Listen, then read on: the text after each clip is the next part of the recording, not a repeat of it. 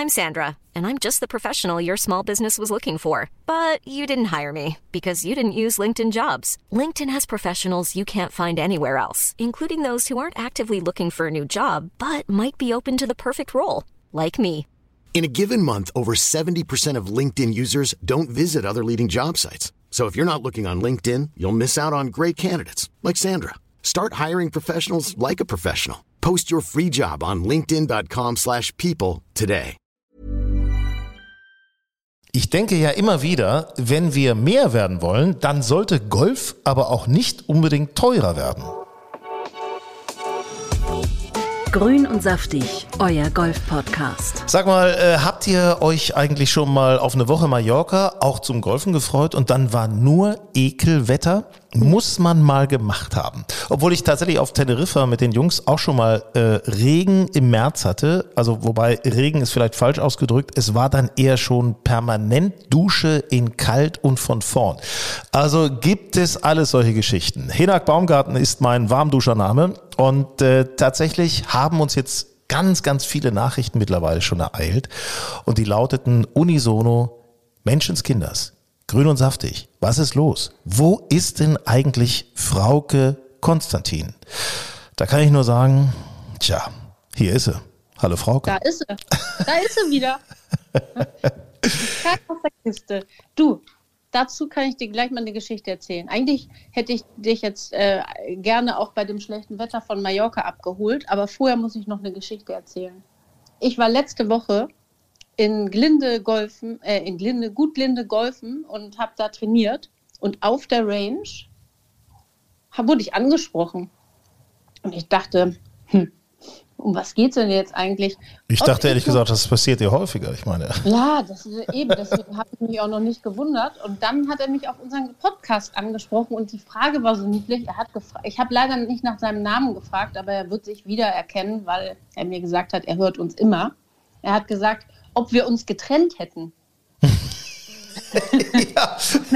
wir waren ja lange Jahre verlobt und, äh, und dann, und dann sowas. eigentlich Nichts vorgefallen. Ich war einfach nur viel unterwegs und hatte wenig Zeit. Und wir haben das Team des Podcasts erweitert. Und ähm, er soll sich keine Sorgen machen. Es ist alles gut. Und wir zeichnen heute auf, habe ich ihm gesagt. Sehr schön. Und du hast äh, übrigens, das möchte ich an dieser Stelle sagen, Stichwort Arbeit, du hast jetzt auch gerade den Halbmarathon in Berlin hinter dich gebracht. Also das war auch Ja. eine Stange Arbeit. Der Vollmarathon steht noch vor dir.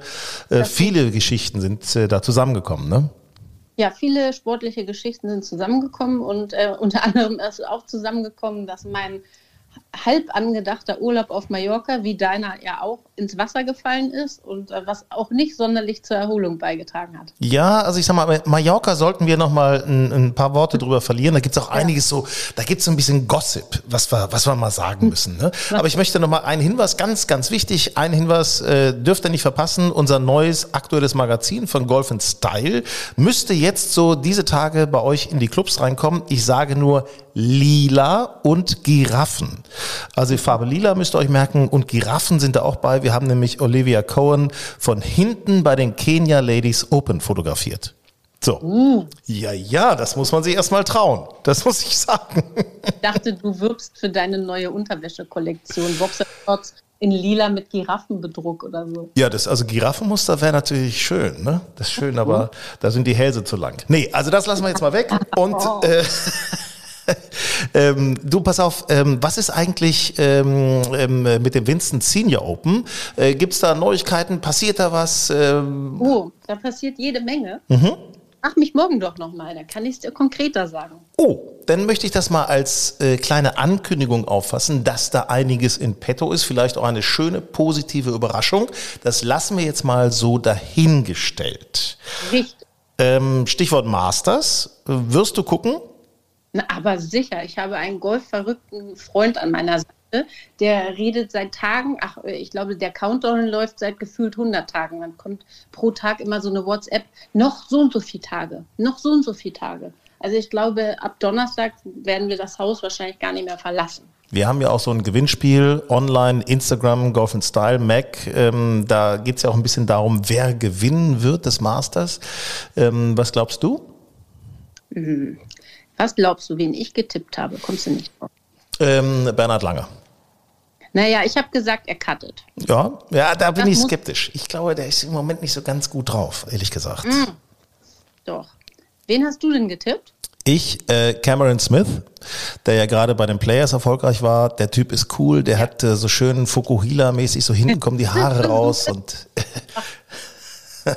aber der, der pattet megamäßig. Und das ist so wichtig bei den Masters, das Patten. Also glaube ich schon, dass der eine gute Chance hat.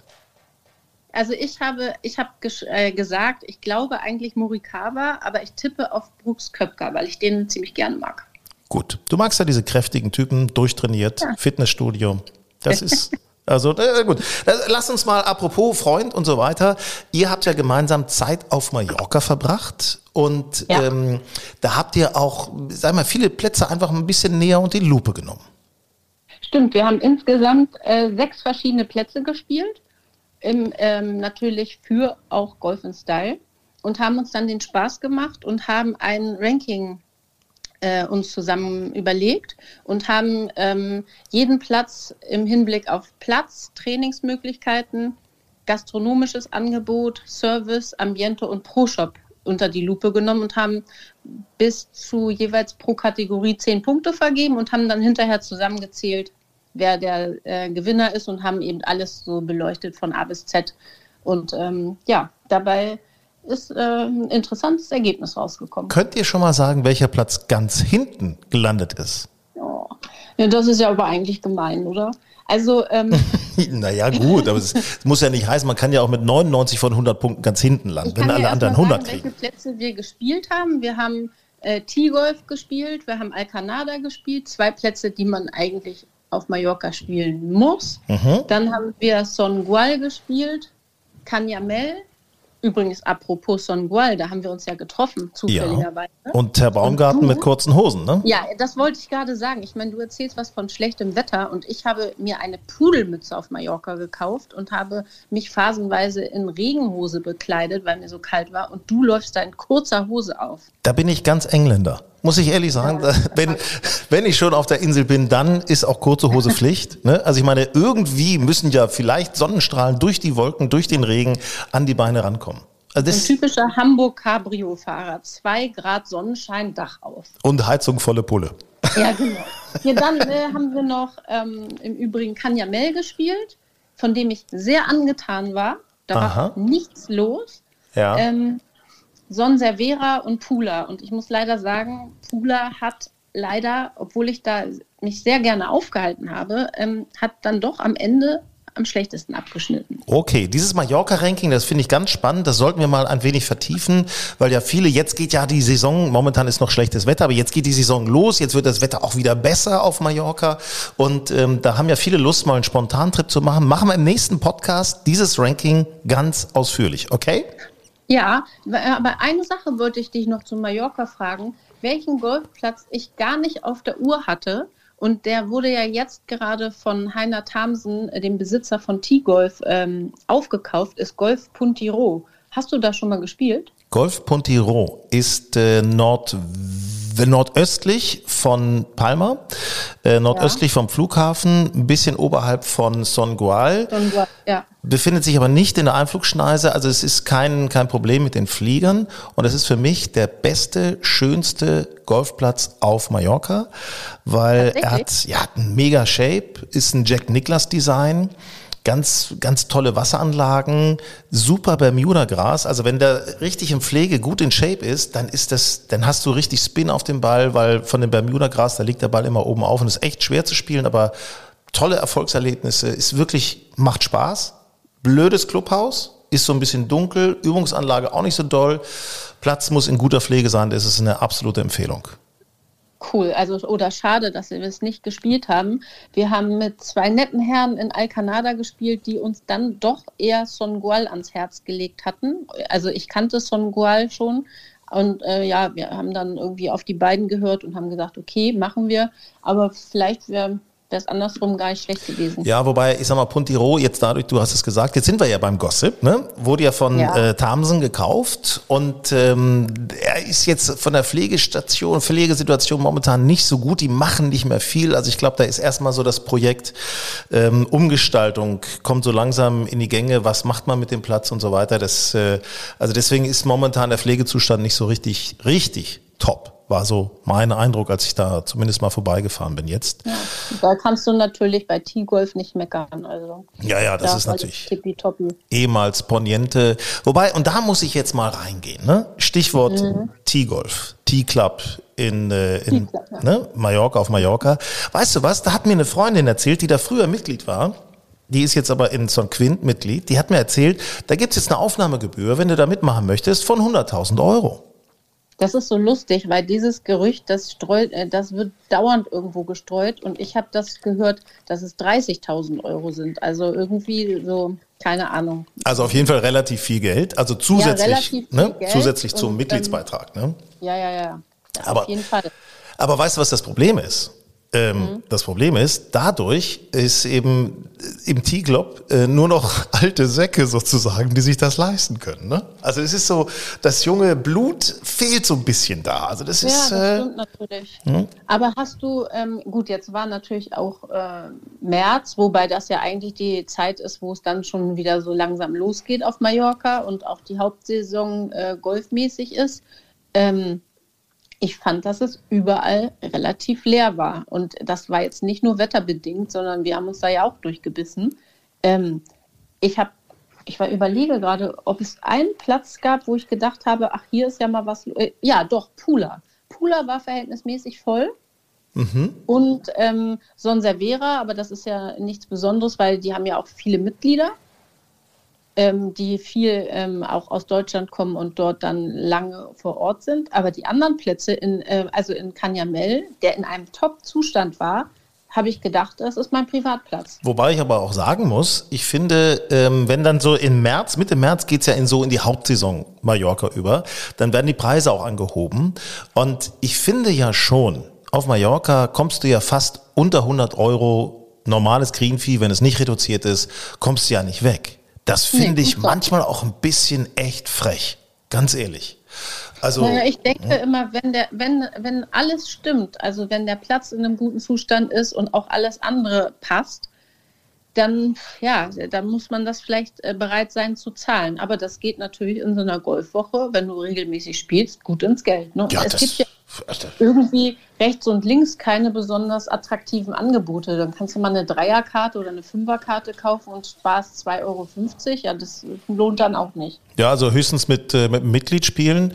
Ähm, das, es gab dann äh, in Son Goal die Reduktion auf 105 Euro. Das finde ich auch schon, das ist ja auch schon mal stolz. Ne?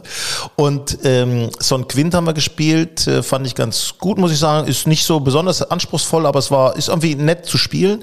Haben wir auch mit einem Mitglied gespielt. Äh, da war es dann 77 Euro statt irgendwie 100 oder Das 105. geht ja. Das geht ja. Ja, aber Und, trotzdem ähm, ist viel Geld. Ist viel Geld, finde ich. Preise bei äh, T-Golf angesprochen. Der reguläre Preis auf der Webseite sind 220 Euro. Mhm. Da habe ich dann auch gesagt, also ganz ehrlich, nö, dafür will ich nicht spielen. Das können die mir gar nicht bieten.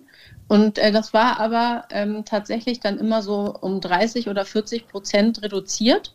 Und wenn man das dann im, mal im Vergleich zu anderen Plätzen sieht, die bei weitem nicht so, so viel drumherum bieten auch, äh, dann ist es wieder gerechtfertigt irgendwie. Ja, ja, ja, gut. Äh, Ich sag mal, ich bin, ich bin in Teilen sowieso etwas der Meinung, ähm, das müsste schon ein bisschen mal mehr mit dem Auge der Vernunft betrachtet werden, ähm, da so hochpreisig ranzugehen. Mensch, dann, dann hast du eben das Problem, dass da nur Leute, die genügend Kohle haben, da hinkommen. Das finde ich irgendwie schade. Ich finde es irgendwie schade. Ja, das ist, das ist tatsächlich so, vor allen Dingen, wenn man schon so lange Golf spielt wie wir. Also ich bin dann auch manchmal so und denke, was sollen die mir denn jetzt hier bieten, was ich woanders noch nicht gesehen habe?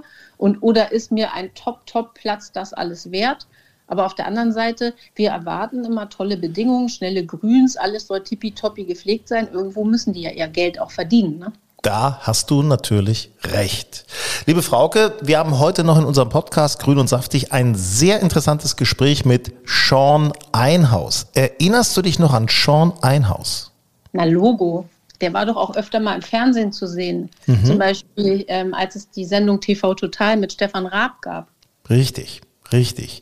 Ähm, der ist unterwegs gewesen, der war ein mega Talent und ja, ich weiß gar nicht, wie man das sagen soll. Also äh, der sah gut aus oder sieht immer natürlich noch gut Sieht immer aus. noch gut aus. Hatte einen mega Schwung und war erfolgreich in der Amateurszene. Unglaublich, ich glaube, der hätte Handicap gefühlt plus, plus 20 oder sowas.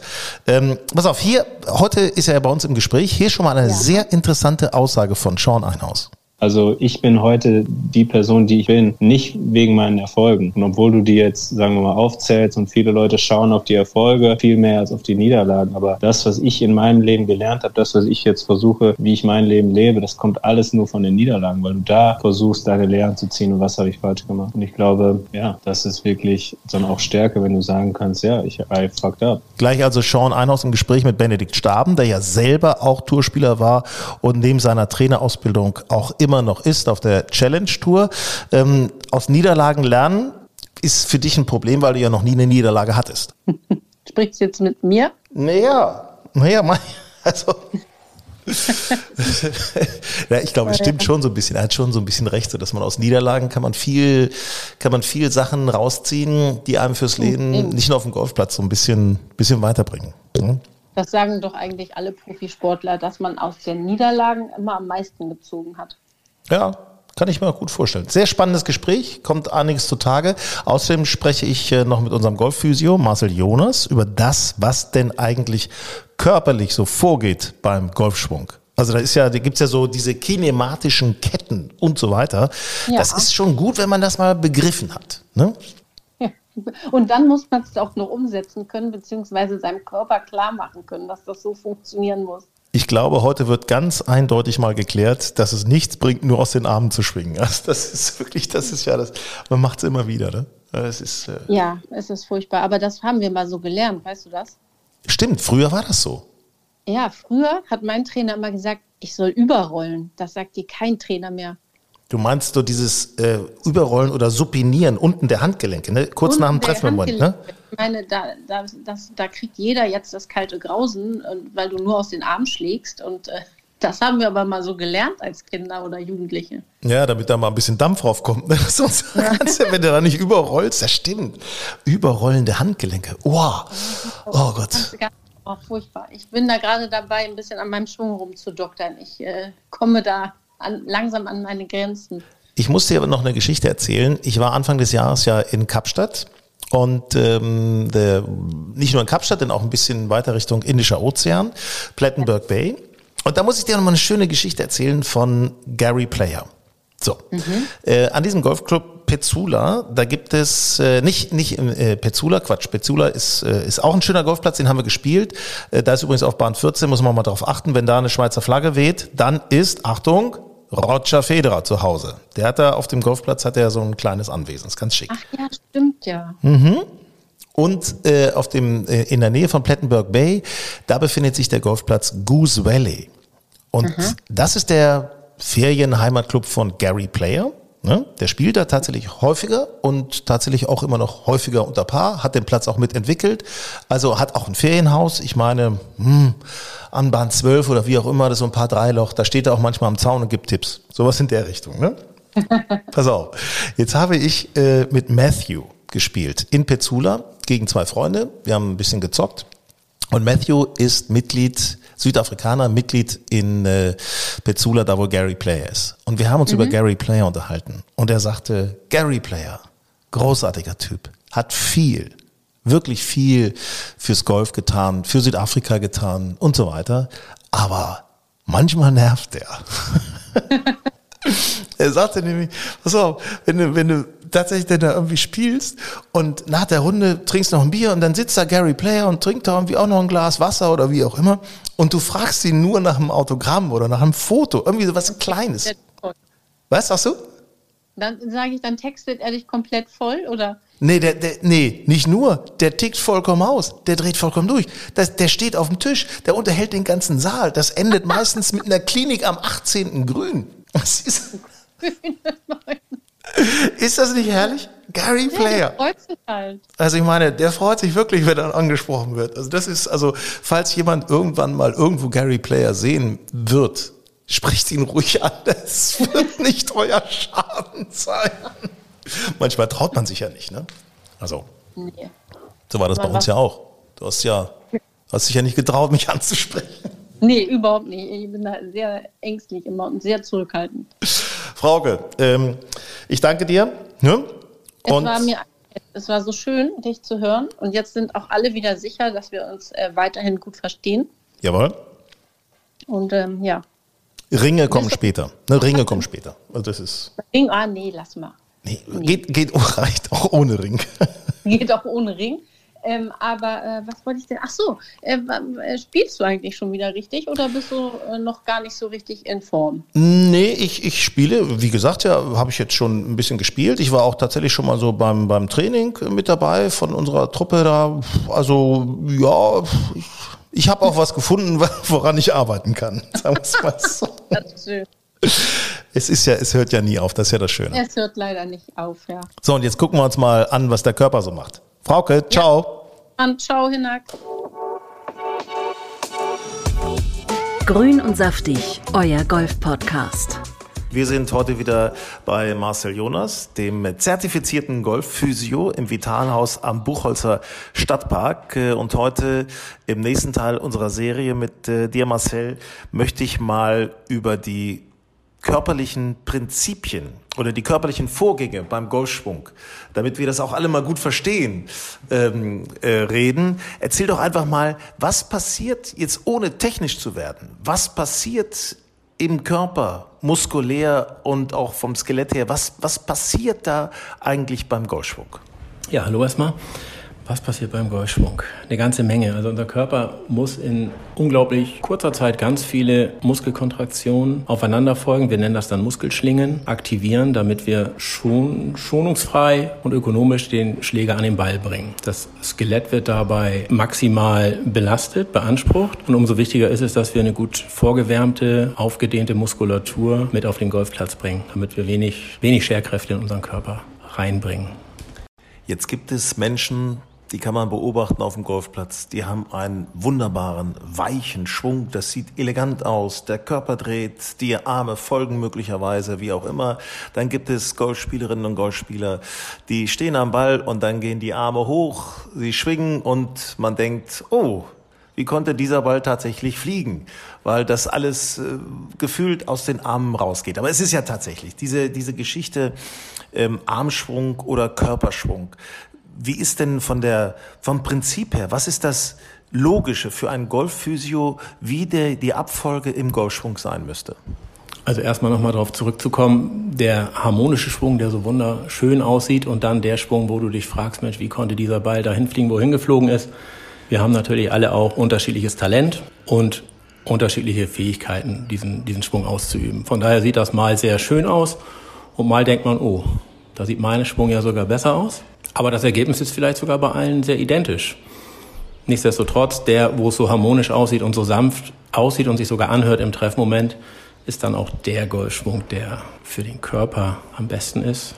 Bei den anderen ist wahrscheinlich dann das Problem, dass man nicht genau weiß, wie starte ich meinen Golfschwung und wie führe ich ihn dann durch und zu Ende. Und wenn wir den Golfschwung uns anschauen, dann beginnt der Golfschwung ja mit einer Gewichtsverlagerung vom linken auf den rechten Fuß. Und dann soll das Becken, die ganze Wirbelsäule, Schulterarm mitdrehen. Das ist eine ganz automatische Bewegung. Und am Ende unseres Rückschwungs startet unser rechter Fuß mit dem Durchschwung. Und wenn wir das mit der Gewichtsverlagerung gut umsetzen können, dann wird der Golfschwung schon mal wesentlich sanfter, auch für uns, weil das einfach fortlaufende Bewegungen sind, die wir über Muskelschlingen aktivieren. Das ist ja ganz interessant, weil viele Menschen ähm, hauen ja auf den Ball drauf, geben wirklich Gas und sind angestrengt. Das, das ist einfach so. Man denkt, Mensch, der muss doch jetzt aber mal 200 Meter fliegen. Ich habe doch da doll drauf gehauen. Und andere gehen an so einen Ball, schwingen vielleicht ganz anders und kriegen aber dadurch, kriegen plötzlich richtigen Druck auf den Ball. Ähm, was ich damit sagen will, kommt es gar nicht auf Kraft an, aus golfphysiologischer Sicht gesehen, um den Schläger zu beschleunigen, sondern kommt es mir auf die richtige Reihenfolge an? Also auf Kraft kommt es schon mal nicht wirklich an. Das haben wir alle schon mal feststellen dürfen wahrscheinlich, wenn wir gedacht haben, jetzt haue ich da mal so richtig einen hinter mit schön viel Kraft und dann kam da meistens oder relativ häufig so eine richtige Graupe, wo der Ball gar nicht fliegt oder nach links, nach rechts weg ist. Also Kraft hat da wenig zu suchen. Das ist ein rein technischer Sport. Und je feiner die Technik, je besser die Muskulatur vorbereitet ist, desto mehr Kraft kommt automatisch durch die Dynamik des Schwungs mit in den, in den Schwung quasi rein. Und dann kommt auch ein sauberer Treffmoment am Ball.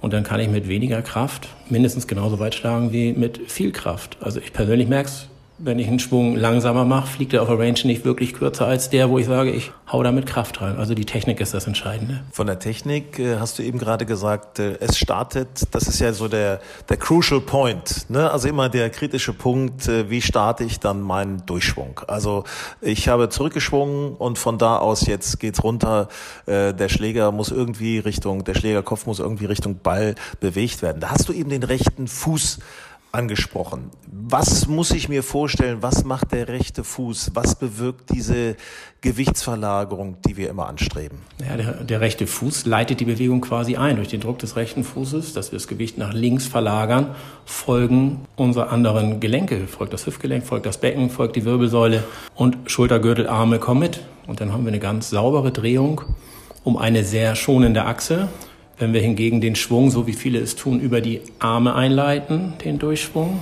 dann haben wir ein unten feststehendes Becken und einen oberhalb des Becken drehenden Oberkörper. In der Regel kommt dann auch der Schläger zu früh an den Ball. Das Becken ist noch gar nicht nach vorne gedreht und das Ergebnis kennen wir. Dann geht der Ball mit ziemlich viel Kraft, die wir reinbringen, leider in die falsche Richtung. Bei den meisten kommt dann ein extremer Slice zustande oder noch viel schlimmer, wenn er denn gleich nach links weggeht. Was für eine Verletzungsgefahr birgt das auch, wenn das Becken stehen bleibt und man trotzdem mit der ganzen Kraft des Körpers auf den Ball einhämmert? Das ist ja, äh, da passieren ja Sachen im Körper. Da passieren Sachen, die mir gängigsten Probleme, die dann entstehen, sind tatsächlich die ISG oder Kreuzdarmbeinbeschwerden. Die Leute knallen auf den Ball, der Oberkörper ist fertig mit der Drehung und das Becken ist noch nicht mitgekommen und diese Scherkraft, die ins, in die untere Wirbelsäule kommt und dann ins ins Becken übergeht, macht massive Beschwerden im Kreuzdarmbeingelenk. Das kann hin zu Blockaden führen, das kann wirklich zu, zu Entzündung teilweise, habe ich schon gehabt, in diesem Bereich führen, weil es eine dauerhafte Überbelastung, maximale Überbelastung ist, auf ein feststehendes Becken diese Kraft einzu, einwirken zu lassen. Jetzt, äh, weil ich davon selber, glaube ich, betroffen bin, ähm, frage ich mich, ich bemühe mich ja, ich versuche ja, die Hüfte zu drehen. Ich versuche ja, eine Gewichtsverlagerung einzuleiten und nicht mit den Armen zuerst am Ball zu sein, sondern die Hüfte schon aufgedreht zu haben. Hast du da eine, einen Tipp, wie man die Hüfte beweglicher oder das Becken ist ja eine Beckendrehung eigentlich, wie man diese Beckendrehung ähm, flexibler und besser gestalten kann? Da sind wir dann wieder bei dem Punkt, Vorbereitung auf eine Runde, Vorbereitung auf eine Saison und auch Nachbereitung quasi nach so einer Runde. Also das Aufwärmen ist das A und O, regelmäßiges Üben, Schwungübungen mit Terraband oder wenn man es im Fitnessstudio mit einem Seilzug Schwungübungen ausführt, dabei tatsächlich dann darauf achten, dass man es immer in seiner Setup-Position ausführt und mit weichen Bewegungen das Ganze anfängt und da dann bewusst darauf achtet, dass das dass der rechte Fuß das Becken mitnimmt quasi. Das, der rechte Fuß leitet die Bewegung ein, das Becken dreht mit. Das auf jeden Fall als Eigenübung und aus meiner therapeutischen Sicht würde ich mir deinen Stand anschauen oder von jedem dann den Stand anschauen, die Setup-Position anschauen, ob man eventuell über diese Setup-Position, über die Fußstellung die maximale Belastung schon mal reduzieren kann, die auf das Kreuzdarmbein gelangt Gelenk wirkt. Das heißt, Fußstellung, linken Fuß ein bisschen auf, aufmachen, also aufdrehen? Ja, linken Fuß so ein bisschen mehr Richtung Ziel in der, in der Regel. Da kann man dann noch unterscheiden zwischen einem offenen oder einem geschlossenen Stand. Der, beim geschlossenen Stand ist der linke Fuß dann auch auf der Linie gesehen von oben vor dem rechten Fuß. Mhm. Und andersrum natürlich der linke Fuß hinten, dann ist es der offene Stand. Äh, mit dem geschlossenen Stand nehme ich ein bisschen mehr, bei den meisten von uns ein bisschen mehr die Belastung, die aufs Kreuzdarmbeingelenk wirkt und ermögliche damit ein freieres Durchschwingen. Was kann ich ähm, tun, wenn ich jetzt tatsächlich auf der Runde Schwierigkeiten habe? Das ist ein Thema, was viele, viele ja äh, betrifft. Äh, wie gesagt, mich eingeschlossen, dass man dann nach äh, einer bestimmten, vielleicht sehr starken Bewegung oder nach einer Ausgleichsbewegung, wie auch immer, plötzlich hat man an, an Loch 5 hat man Schwierigkeiten und hat das Gefühl, ich kann eigentlich ohne irgendwelche Schmerzmittel nicht mehr weitermachen. Gibt es da bestimmte Übungen, um sich aus diesem Schmerz wieder rauszuholen? Ja und nein. Also es ist nicht ganz leicht, wenn der Schmerz auf der Runde entsteht durch ein wirklich oder mehrere unsaubere Schläge, wo du in den Boden gehackt hast vielleicht. Ähm, es ist schwierig. Es gibt ein, zwei Übungen, die ich auch den, den Kunden empfehle, zur Dehnung, zum Öffnen der Hüfte und damit auch zum, zum Mobilisieren des, des Kreuzdarmbeingelenks. Unterer Rücken, häufig hilft dann auch so eine Oberkörpervorbeuge. Viele kennen das als Finger-Bodenabstand, dass man mit dem Golfschläger in, der, in beiden Händen an den Beinen runtergeht, so weit wie man kommt und dann langsam wieder nach oben kommt als Aufdehnung für den Bereich. Ansonsten auf der Runde natürlich immer schwierig. Wenn man Glück hat, geht's dann weiter. Wenn es nicht funktioniert, zeigt es einem umso mehr, wie wichtig es ist, das im Vorwege richtig zu machen mit Aufwärmen und Nachdehnung nach der Runde. Die Hüfte, das Becken. Also Öffnen des Beckens, ganz, ganz wichtiges Thema. Iliosakralgelenk, äh, Kreuzdarmbeingelenk, auch von vielen genannt. Ähm, ja, äh, auch wichtig, jetzt nicht nur für Verletzungen, sondern auch zum Thema mehr Leistung. Ähm, darf man nicht vergessen, darüber haben wir am Anfang gesprochen. Ähm, inwieweit kann ich tatsächlich auch durch dieses, um jetzt noch einen zusätzlichen Anreiz zu schaffen, inwieweit kann ich meine eigene Leistung durch die korrekte Beckendrehung, Beckenöffnung, inwieweit kann ich da tatsächlich meine Leistung verbessern? Okay, ich komme mal ein bisschen weg von der Beckendrehung. Ich nenne das jetzt mal eine En-Bloc-Drehung. Das heißt, wir drehen ja nicht nur unser Becken, weil es soll ja im Idealfall zeitgleich der Oberkörper, der Schultergürtel mitdrehen. Von daher reden wir dann von einer En-Bloc-Drehung. Und dadurch haben wir so gut wie gar keine negativen Scherkräfte in unseren Gelenken, auch nicht im Kreuzdarmbeingelenk. Und das ist, glaube ich, der Schlüssel dahin, dass man sagt, ich trainiere diese En-Bloc-Drehung. Ich leite über den Fuß ein, aber der Rest, der dann stattfindet, ist quasi En-Bloc. Das dreht sich dann in eins. Und dann habe ich keine Scherkräfte mehr, keine Belastung und komme mit einer sehr guten Dynamik an den Ball. Sollte es dann aussehen. Die Beckendrehung wird immer erwähnt. Ja, es ist so eine Beckendrehung, es ist eine Hüftdrehung. Aber ich denke, wir sollten weg davon kommen, dass es eine Beckendrehung ist, sondern eher eine En-Bloc-Drehung, weil dann haben wir den ökonomischen Golfschwung. Jetzt versuche ich da mal ein bisschen drüber nachzudenken, was du mir gerade sagst und mir vorzustellen. Wenn ich Bilder von professionellen Tourspielern sehe, dann sehe ich immer, wie die mit der Hüfte nach vorne gehen. Aber, wo du das gerade sagst, das stimmt natürlich, weil die Drehung beim Rückschwung ist ja so, Hüfte, sagen wir mal, um Anhaltswerte zu haben, 45 Grad, Schulter 90 Grad. So, wenn ich jetzt zum Ball gehe, dann ist es ja logisch, weil die Hüfte ja nur 45 Grad zurückgedreht ist oder das Becken, dass die Hüfte also sozusagen eher in Höhe des Balles aufgedreht ist als die Schulter. Aber am Ende drehen sie sich doch eigentlich, jetzt wirklich für meine Vorstellung, dreht sich doch alles gleichzeitig. Es dreht sich, wenn wir es richtig machen, ökonomisch, alles gleichzeitig. Und optisch betrachtet hat man immer das Gefühl, es dreht viel mehr die Hüfte vielleicht, aber es dreht sich alles gleichzeitig. Und dieses, dieses Markante mit der Hüftdrehung kommt dann aber auch durch die sehr deutliche Gewichtsverlagerung von rechts nach links, weil zu Beginn kommt, zu Beginn des Durchsprungs kommt das Gewicht auf deinen linken Fuß und dann schiebt automatisch die Hüfte das Becken ein bisschen nach links rüber. Aber die Drehung findet nachher oder sollte en bloc stattfinden. Und am besten gar keine Gedanken drüber machen, sondern nur an den rechten Fuß denken. Mit dem rechten Fuß die Bewegung oben nach Vollendung des Rückschwungs äh, einleiten, sich abstoßen, könnte man das so als Gedanken haben und dadurch die Drehung und Gewichtsverlagerung einläuten? Ich würde es nicht als Abstoßen bezeichnen, weil man dann ganz schnell damit verbindet, die Knie zu strecken. Abstoßen geht dann schnell auch in die Höhe. Es ist eher die Impulsgebung des rechten Fußes, das Gewicht nach links auf den linken Fuß zu bringen und dann den Oberkörper folgen zu lassen. Simpel erklärt. Ich habe das Gefühl, theoretisch habe ich es schon verstanden. Ich weiß nicht, wie es euch geht, aber äh, Marcel Jonas, ganz herzlichen Dank und euch viel Spaß beim Training. Und jetzt das Promi-Gespräch. Grün und saftig. Ja, weil sie sich aus alten Wettkampftagen noch kennen und es beide auf der Tour in ihren unterschiedlichen Ausprägungen eben versucht haben oder immer noch dran sind. Unser neuer Kollege Benedikt Staben hat jetzt Sean Einhaus im Gespräch. Sean Einhaus, lange Zeit als Golfüberflieger gehandelt, als Nachfolger von Bernhard Langer und Martin Keimer. Ist aber auch schon ein bisschen her. Jungs, auf geht's. Ja, moin moin, Benedikt Staben, neuer Experte im Grün und Saftig Podcast. Ich darf heute zum Glück nicht, nicht viel über mich reden, sondern hauptsächlich über jemanden, der ein extrem erfolgreicher Amateur war, ein erfolgreicher Profi zudem und ähm, ein ganz besonderer Mensch. Und ähm, ich darf ihn ganz, ganz kurz vorstellen, Sean Einhaus, einer der besten deutschen Amateure, die wir hatten, ein Megatyp. Hallo Sean. Hi Bene, moin. Wie geht's? Mir geht's sehr gut. Vielen Dank. Vielen Dank, dass ich ähm, dabei sein darf. Gerne. Ich ähm, möchte nicht alle Erfolge aufzählen, ja, die du in deiner Karriere hast, ne? aber ein paar muss ich natürlich vorzählen. Also du okay. hast 2004, 2005 und 2006 die äh, deutsche Rangliste gewonnen der Amateure. Du bist mehrfacher deutscher Einzelmeister, Mannschaftsmeister. Du hast ähm, Jacques Leglis Trophy Großbritannien gegen Kontinentaleuropa. Du hast den Junior Ryder Cup gewonnen. Ich glaube, dein, dein absolutes Highlight war der Orange Bowl gegen äh, Peter Jülein 2008.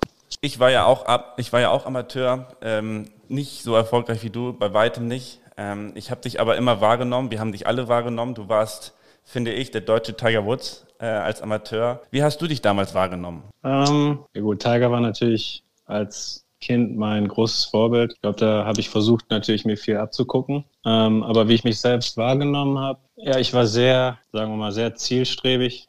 Ähm, ich hatte klare Ziele gesetzt vom, von, von jung an. Und ja, ich habe wirklich, also immer noch, ich liebe den Golfsport und ich habe wirklich mein, ganze, mein ganzes Herz und ganze Seele in diesen Sport gesteckt. Und ja, für mich war eigentlich immer klar, seitdem ich, ich glaube, zwölf oder dreizehn war, dass ich Golfprofi werden will. Und ja, dass ich auch, ich wollte immer der beste Spieler der Welt werden und das war mein Ziel und das habe ich auch in den Jahren dann ähm, ja voll durchgezogen. Und für mich gab es im Leben nichts ähm, außer Golf und den Golfsport und ja, versuchen besser zu werden. Wo bist ähm, du groß geworden? Ich bin in Borken groß geworden. Das ist eine kleine Stadt an der holländischen Grenze. Ja, da habe ich, äh, bin ich zur Schule gegangen, ähm, bis ich, glaube ich, 16 oder 17 war und dann bin ich in die USA, habe dann in Florida gewohnt für zwei Jahre, bevor ich dann in, ins College gegangen bin. Okay, und wer waren deine Trainer als Amateur? Also mein erster Trainer war Willi Hoffmann. Also davor hatte ich einen, aber ähm, einen Nepalesen, der hat mir das bei, beigebracht. Aber der erste wirkliche Trainer war Willi Hoffmann, mit dem habe ich jahrelang zusammengearbeitet. Willi Hoffmann, der Trainer von Bernhard Langer. Ja, das war super. Ich glaube, wir haben bestimmt zehn Jahre oder so zusammengearbeitet. Dann gab es ein bisschen ein paar Probleme, ähm, waren kurz auseinander, als ich im College war, dann wieder zusammen und dann wieder auseinander. Aber ja, Willi war der Erste. Was nimmst du so mit aus der Zeit von Willi? Was hast du am meisten bei ihm gelernt? Also ich glaube, was, was ihn wirklich so erfolgreich gemacht hat, war einfach, er hat eine klare Struktur vorgegeben. Ähm, er hat dir ganz genau gesagt, was du zu tun hast. Ähm, und das wurde dann gemacht. Er hat ein System gehabt, ähm, technisch weiß ich nicht, wie gut er war, aber er hat einfach sein, seine, seinen Weg durchgefahren. Und als Spieler ist es, glaube ich, Gold wert, wenn du jemanden hast, der, ja, sagen wir mal, auch die Autorität hat, die er hatte und einfach sagt, okay, das wird jetzt gemacht und das trainierst du, egal wo der Ball hingeht. Wir trainieren jetzt, keine Ahnung, einen Monat lang nur das. Mhm. Ja, und das hat er wirklich super gemacht. Er hat eine, eine, ganz klare Struktur vorgegeben und die wurde, die wurde gemacht. Sag mal, du hast ja als ähm, 16-Jähriger hast du die äh, French Boys gewonnen und gleichzeitig mhm. auch die French Amateur, also da, wo man äh, altersbegrenzt, ähm, also uneingeschränkt spielen kann und hast dich dann für ja. die French Open ähm, European Tour qualifiziert. Ja. Erzähl mal kurz, wie, wie das so war. Da warst du 16, richtig? Da war ich 16. Ja, das war, das war 2006 war ein gutes Jahr, da habe ich ähm, krass gut gespielt. Mhm. Ich war Winter über in Florida bei, bei Willi, habe da trainiert und als ich dann nach Europa kam, war ich voll im Saft, da war French Boys, ähm, da habe ich stark gespielt ähm, und ja, so einfach in so einen gewissen Flow reingekommen. Und das ganze Jahr war eigentlich gut. Und dann French Amateur war vielleicht sogar das beste Turnier, das ich je gespielt habe. Ich weiß nicht mehr, mit wie viel Vorsprung ich da gewonnen habe, aber es war waren schon ein paar Schläge. Und dann Montag nach der French Amateur war, ist immer diese Quali auch in Chantilly, da wo es gespielt wird, mhm. für die French Open. Die habe ich dann auch gespielt und dann ähm, die Quali geschafft im Stechen. Dann durfte ich mein erstes European Tour Turnier spielen, French Open, das war schon, ja, das war geil. In äh, Paris Golf Ja, Golf National, ja. Und mit wem hast du da gespielt? Ähm, ich weiß gar nicht mehr, mit wem ich in, in, den, in den Turnierungen gespielt habe. Ich weiß nur, dass ich mit Jiménez Pro-Runde gespielt habe, dein alter Kollege. Ja. Ähm, und auch, ja, sonst weiß ich gar nicht mehr. Jiménez auf jeden Fall. Ich habe Savvy getroffen. Das war schon cool, ja. Sag mal, erzähl mal ganz kurz, Orange Bowl 2008, da warst du 18. Ähm, unglaublich viele Erfolge, unglaublich gut gespielt und dann gewinnst du den Orange Bowl 2008. Wie hast du das so damals wahrgenommen? Und, ja, Orange Bowl war ja. äh, 2008 in Miami. Ähm, ja, ich weiß noch, ich habe vor, bevor es losgeht, sehr schlecht gespielt. Proberunden waren richtig schlecht und da war ich mit meinem Bruder auf der Range. Ich glaube, das war der Abend, der Abend vor, vor dem Turnier. Der hat mir irgendeinen Schwungtipp gegeben, irgendeinen, keine Ahnung, irgendeinen Schwungtipp, der dann, Quick Fix, der dann für drei Tage funktioniert. Aber es hat funktioniert. Ich habe dann, ich glaube, die ersten zwei Runden waren, ich weiß nicht, ich glaube, ich hatte neun Schläge oder so Vorsprung. Neun Stück? War, irgendwann in der zweiten Runde hatte ich, glaube ich, neun Schläge Vorsprung. Aber die habe ich dann auch äh, schnell verspielt im Laufe des dritten Tages. Ähm, und dann im Endeffekt habe ich dann im Stechen gewonnen gegen Peter Uline, der dann später mein College-Kollege war. Und ja, es war ein bisschen ungewohnt für mich, weil ich eigentlich nie so eine äh, Führung, wie ich da hatte, so krass verspielt habe. Aber dann zum Glück habe ich es noch irgendwie hinbekommen, das Ding noch zu gewinnen. Das wäre schon bitter gewesen. Aber ja. Aber es ist schon schwer, ne? Ich meine, man stellt sich vor, man hat super viele Schläge Vorsprung, man verspielt das und geht dann in Stechen, wo der andere ja eigentlich dann schon eher das Momentum auf seiner Seite hatte. Und trotzdem konntest du es im Stechen irgendwie gewinnen, ne? Ja, das stimmt. Ich, ist auch schon so lange her, ich weiß gar nicht mehr, was, was da genau abging. Ich weiß nur, ich hatte viel, viele Schläge Vorsprung, habe es verspielt und ich weiß nur noch im Stechen ähm, habe ich gar nichts mehr mitbekommen, weil ja, man steht ja dann auch gewisserweise unter Strom. stand da schon fest, ja. dass du nach äh, Oklahoma State äh, gehst? Ja, ja, stand schon fest. Wir haben beide unser Orange angehabt, Peter und ich. Oh ja, passt ja. natürlich perfekt, ne? Die, die Farben für Oklahoma sind natürlich auch orange. Ja, ja. ja Wahnsinn. Und ähm, wie ging es dann, wie ging's dann weiter für dich nach, nach, nach dem Orange Bowl Sieg? Ich meine, ich war damals in der Nationalmannschaft, als du dann zu uns ein bisschen kamst und mit uns trainiert hast, das war für uns, ähm, wir haben uns echt extrem für dich gefreut und äh, für uns warst du auch schon so ein, so ein kleines Idol dann, weil du natürlich die Erfolge hattest, die, ja, die wir uns auch gewünscht haben. Ne? Ähm, wie mhm. bist du damit zurechtgekommen? Wie hast du die nächsten äh, Monate und Jahre verbracht? Ich weiß nicht genau, wie ich damit zurechtgekommen bin. Ich glaube, ich hatte ähm, ja so viel Erfolg in, in jungen Jahren, dass es oft so ähm, ja, deine Einstellung auch ändert. Du erwartest dann immer mehr Erfolg und manchmal ist es dann auch ein bisschen zu viel. Du erwartest erwartest zu viel von dir selber und zu viel von, ja, von dem, was du leisten willst. Das kann manchmal auch nach hinten losgehen und das war auf jeden Fall bei mir auch so. Ich meine, als ich ins College gekommen bin, war ich vielleicht einer der besten Amateure in Europa, aber als ich halt nach Oklahoma gekommen bin, habe ich gemerkt, okay, es gibt Spieler, die sind genauso gut oder so, sogar noch besser. Da war ein Ricky Fowler, der auch eine komplett andere Spielweise hatte als ich. Ähm, ich meine, ich komme aus, sagen wir von Willy Hoffmann, dann nimmst du den DGV mit rein, schon sehr, sagen wir mal, strukturierte Art, Golf zu spielen. Und dann siehst du jemanden wie Ricky Fowler, der, der noch nie ein Schwingvideo gemacht hat, der einfach nur draufhaut und ja, richtig geil Golf spielt. Und in gewisser Weise war ich auch, auch so ein Spieler. Und ich glaube, ja, einfach so dann zu sehen, okay, es gibt Spieler, die besser sind als ich im Moment. Und ich glaube, damit konnte ich damals nicht so gut umgehen, weil ja, weil ich in Deutschland halt immer der Beste war, vielleicht sogar in Europa als, als Amateur oder als, als Junior der Beste war. Und wenn du dann ja, Spieler siehst, die besser sind, ähm, das habe ich, glaube ich, nicht so gut verkraftet. Und dann, ja, dann kam so mein Ehrgeiz, um noch besser zu werden und noch mehr zu machen und so.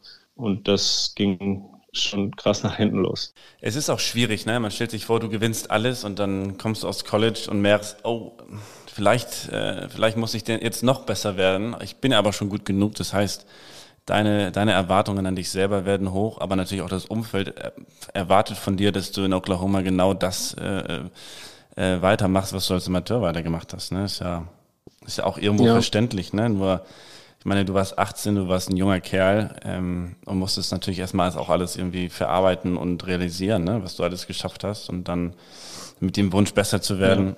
ist natürlich echt schwierig. Ne? Ja, absolut. Und ich glaube, auch im Golfsport ist es nicht immer so einfach zu sagen, okay, ich, ich, ich werde jetzt besser, weißt du? Mhm. Und ähm, ja, speziell, ich glaube, um wirklich im Golfen besser zu werden, ob man das so wirklich messen kann, weiß ich nicht. Das, das dauert Zeit und da braucht man jede Menge Geduld. Und ich glaube, dass das Problem, das ich halt äh, in der Zeit hatte, dass ich was probiert habe und gemerkt, okay, das hat nicht funktioniert und dann direkt das nächste probiert habe. Anstatt einfach, weißt du, einfach mit Geduld weiterzuarbeiten. Das heißt ja nicht, wenn jemand heute besser ist als du, dass der in fünf Jahren besser ist als du. Mhm. Wir entwickeln uns alle anders und ja, diese, diese Einsicht hatte ich damals nicht, sondern ich habe ganz viele verschiedene Sachen probiert, deswegen auch Coaches gewechselt und das mal probiert, das mal probiert. Und ja, da, ähm, ja, da braucht man, glaube ich, ähm, viel, viel Geduld, besonders in diesem Sport. Wenn du besser werden willst, brauchst du ein gewisses System und dann brauchst du jede Menge Geduld in diesem System und du musst es halt durchziehen, nicht für einen Monat, nicht für zwei Monate, sondern über Jahre hinweg. Egal wie gut du heute bist oder egal wie gut du nach einem Monat bist. Ja, sehe ich genauso. Also ähm, ich halte nichts von, ich versuche mich schnell zu entwickeln und schnell besser zu werden, schnell was zu finden, was dann hilft, sondern es nee. ist, ein, ist, ein, ist, ein, ist ein Prozess, ne? Und diesen Prozess, der kann mal, der kann mal schnell gehen, aber der Prozess kann auch lange dauern. Nur vertraut man diesen Prozess, ne? Und ähm, hat, hat man, hat man halt ja. die Geduld dafür. Wie lange hast du da gespielt und wann bist du Profi geworden? Ich war fünf Jahre in Oklahoma und ich wollte eigentlich nach meinem, ich glaube nach meinem dritten oder vierten Jahr wollte ich Pro werden, wollte eigentlich ähm, erst ähm, Oklahoma verlassen, weil ich auch schlecht gespielt habe und das Studium war mir eh nicht so wichtig. Es ging eigentlich alles immer nur um Golf. Ähm, aber auf jeden Fall habe ich mich dann entschieden, das Studium zu beenden. Und ja, sobald ich das gemacht habe, bin ich Pro geworden. Dann zurück nach Europa und habe dann ähm, erst Pro Golf Tour gespielt und dann Challenge Tour, also direkt nach dem Studium. Ähm, zurück nach Europa. Kannst du mir mal kurz sagen, wie so ein, wie so ein Tag in Oklahoma aussah? Ja, also wir hatten dreimal die Woche Workouts. Da ging es um, ich glaube, 6 Uhr oder 6.30 Uhr, ich weiß es nicht mehr genau, ging es los. Eine Stunde Workout, knallhart, Football-Workout. Ich weiß nicht, wie, wie beneficial das war, aber es war auf jeden Fall tough. Ähm, und danach ähm, vielleicht ein paar, ähm, paar Lectures, keine Ahnung, bis um 12 Uhr und dann war nur noch Golf angesagt. Dann zum Lunch zum Golfclub da haben wir dann meistens zusammen gegessen und danach ging es Training los.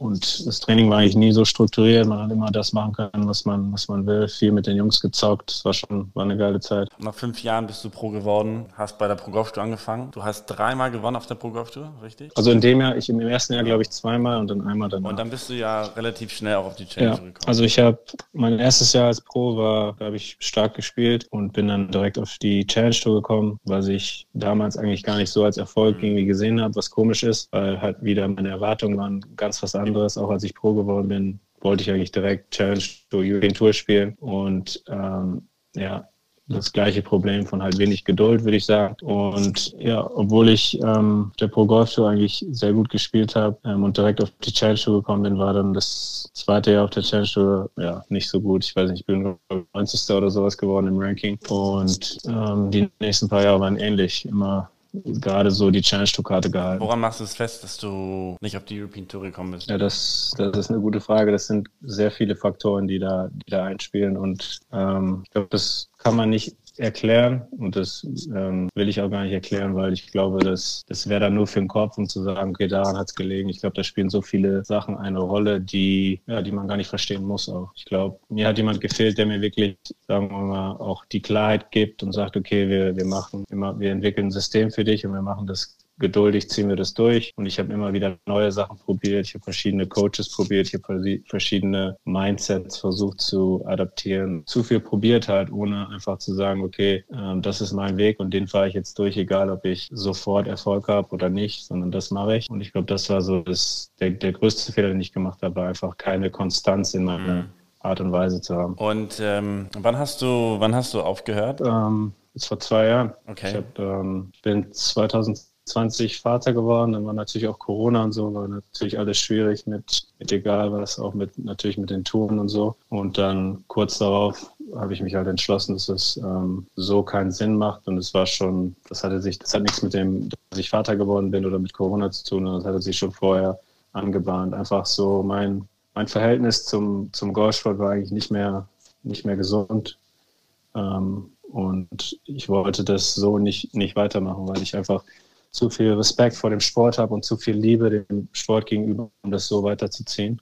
Und da war, da brauchte ich einfach einen gewissen Cut, eine gewisse Distanz vom Sport für eine, für eine gewisse Zeit. Es ist ja ganz interessant. Ich meine, wir sind, wir sind ja gut befreundet und ich, ähm, ich verfolge dich ja immer auf Instagram, was du machst. Ähm, du bist ja wirklich jetzt Yoga-Lehrer geworden und ähm, hat, machst ganz viele äh, Dinge noch nebenbei. Ähm, nimm uns mal mit, was, was, was treibt dich gerade rum? Was machst du? Wir haben letztens von äh, Alexander Knappe gehört, dass du ihm hilfst, ähm, nicht in seinem Golf, sondern für sein Training, für seine mentale Stärke. Nimm uns da mal so ein bisschen mit, was du gerade machst. Ja, also ich habe ein Unternehmen gegründet, das heißt Antidote Yoga. Da geht es zum einen natürlich um Yoga, aber zum anderen auch um ganzheitliche Gesundheit. Es geht um ganzheitliche Gesundheit speziell auch auf Performance bezogen, ähm, Wohlbefinden, auf Performance bezogen. Und ähm, ja, da bin ich gerade so am Start. Alex war einer der ersten, der das mit mir machen wollte. Mit dem habe ich es gemacht. Also so ein Sechs-Monate-Programm, wo es um Holistic Health geht. Ähm, und ja, das ist jetzt, es kam halt aus meinem eigenen Verlangen halt. Ich brauchte halt irgendwas in meinem Leben, das, das zum einen,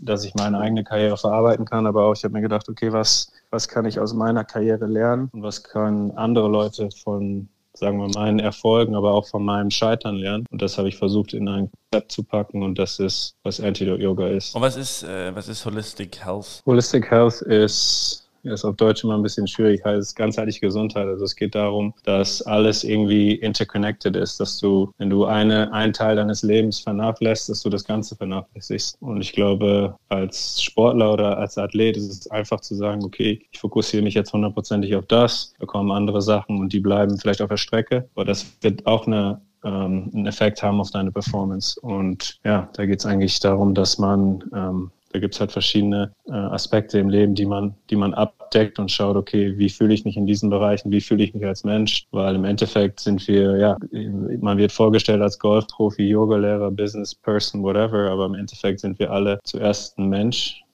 und oft bleibt das, glaube ich, an der Strecke. Ja, ich habe das bei mir auch immer immer gemerkt, je mehr ich trainiert habe, desto weniger habe ich mich um meine Gesundheit gekümmert, um mein Privatleben logischerweise. Ne? Wenn du, keine Ahnung, mhm. 10, 12 Stunden trainierst und dafür äh, irgendwie alles äh, links und rechts li äh, liegen lässt, dann holt es sich halt irgendwann ein. Ne? Und ähm, als ich mich immer mehr dann halt auch um meinen Körper gekümmert habe, ich habe leider nie Yoga gemacht, sondern immer nur Pilates. Ähm, aber habe für mich da auch einen total krassen Mehrwert äh, ja, mitgenommen und, und, und, und herausgezogen, habe mich besser ernährt über so einen Ernährungscoach und ähm, habe irgendwie gefühlt ja. weniger trainiert, aber mehr für mich gemacht und am Ende bin ich dann irgendwie, habe ich doch irgendwie deutlich besser gespielt ne? und habe mich irgendwie wohler gefühlt und konnte irgendwie mehr erreichen und ähm, ja, ja, konnte mich auch weiterentwickeln. Ne? Absolut, das ist glaube ich wichtig. Ich glaube, ja, oft kriegt man als Sportler oder als Athlet irgendwie ein schlechtes Gewissen, wenn man denkt, was weiß ich, man kümmert sich jetzt um was anderes ähm, weil man halt auch so das kriegt man halt so eingetrichtert, um zu sagen, okay, du musst 100 Prozent geben. Aber oft ist dieses 100 Prozent geben, glaube ich, ein bisschen, ja, nicht ganz so richtig definiert. Und da, ja, bleibt, bleibt vieles an, an der Strecke. Ja, ich finde es immer so schwer, weil, weil, weil, keine Ahnung, bei mir war es so, dass wenn ich nicht gut gespielt habe, dann, dann hieß es ja, du musst mehr trainieren oder du musst mehr das machen. Und dann hat man sich das natürlich auch zu Herzen genommen. Man hat viel trainiert, ähm, vielleicht übertrainiert und so weiter. Und dann ist es irgendwie so eine Negativspirale, ne? Man wird immer, man wird immer schlechter, wo man mehr trainiert. Und das ist irgendwie als als Golfer oder generell als Sportler irgendwie das Worst-Case-Szenario. Ne? Du trainierst mehr, du investierst viel mehr Zeit in diesen Sport, in diesen Spiel ja. und es kommt weniger raus. Ja, ne? absolut. Und ähm, wenn du so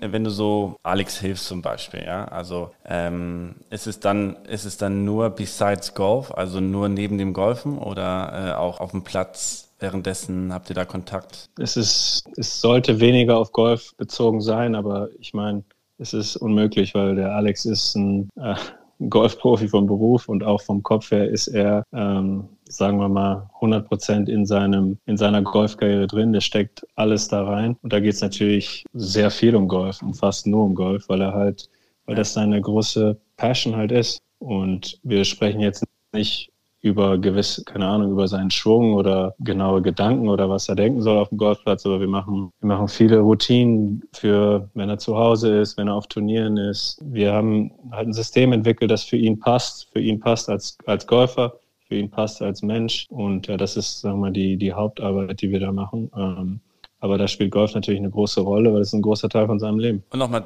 äh, zurück zu, zu Antidote ähm, Yoga. Für wen, für wen ist das? Ist es, ist, es, ist es nur für mich oder für gute Golfer oder ist es äh, für jeden was oder kann jeder da was lernen? Also Antidote Yoga ist, sagen wir mal, speziell für Athleten. Es ist besonders die, ich komme jetzt am, im April mit einer Yoga-Serie raus, speziell für Golfer. Die ist ähm, auf Golfathleten fokussiert. Im Endeffekt habe ich das gemacht für, ja, für Leute wie, wie du und ich vielleicht vor ja. fünf Jahren. Ähm, das, ich habe diese Yoga-Serie mit einem deutschen Arzt entwickelt, der heißt Norbert de Hus, das ist der Arzt von, Arzt von Bernhard Langer. Und da sind viele golfspezifische Übungen mit drin. Ähm, aber es geht auch um Mindset, es geht um ähm, gewisse Atemübungen, äh, Meditation, das ist halt alles ähm, mit drin. Und ja, es ist für jemanden, der Golf auf einem höheren Level spielt, sagen wir mal. Ist es nicht interessant, dass, dass, dass zum Golfen oder generell auch zum Sport irgendwie so viele Sachen dazugehören, anstatt nur irgendwie eine gute Technik zu haben oder viel zu trainieren? Ja, das ist, ist, das ist Wahnsinn, ja. Und das ist, glaube ich, auch das, was so ein bisschen, ich glaube, fehlt, wenn man jetzt Coaching, ich mag das Wort Coaching nicht, aber wenn man das sieht, ist es halt alles sehr einseitig. Es geht immer nur um Schwung oder um, um Kopf oder was weiß ich. Und ich glaube, so das ganze, das ganze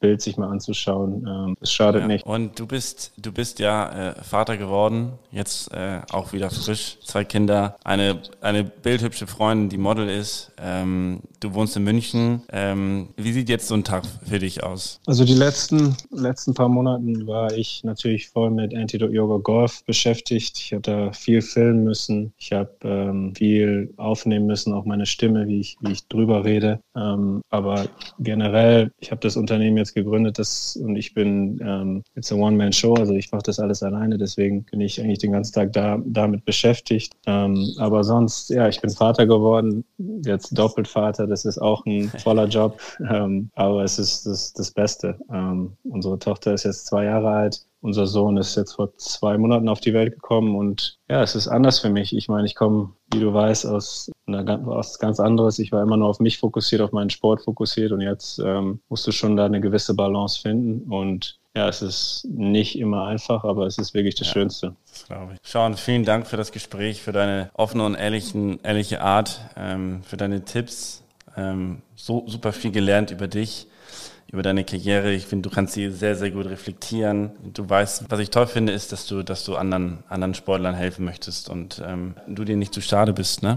über das zu reden, was du, was du erlebt hast und erfahren hast. Und ich finde es immer ganz spannend und ganz, ganz besonders, wenn du über das erzählst, was du, was du machst und ähm, was du gemacht hast. Ja, vielen also, Dank, Die Benny. Leute müssen unbedingt müssen unbedingt dich äh, besser kennenlernen und ähm, hoffe, dass ganz viele Leute Tipps von dir annehmen und ähm, ja, ein, besseres, besseres Golf spielen und wahrscheinlich besser mit sich selber umgehen können. Dankeschön. Okay.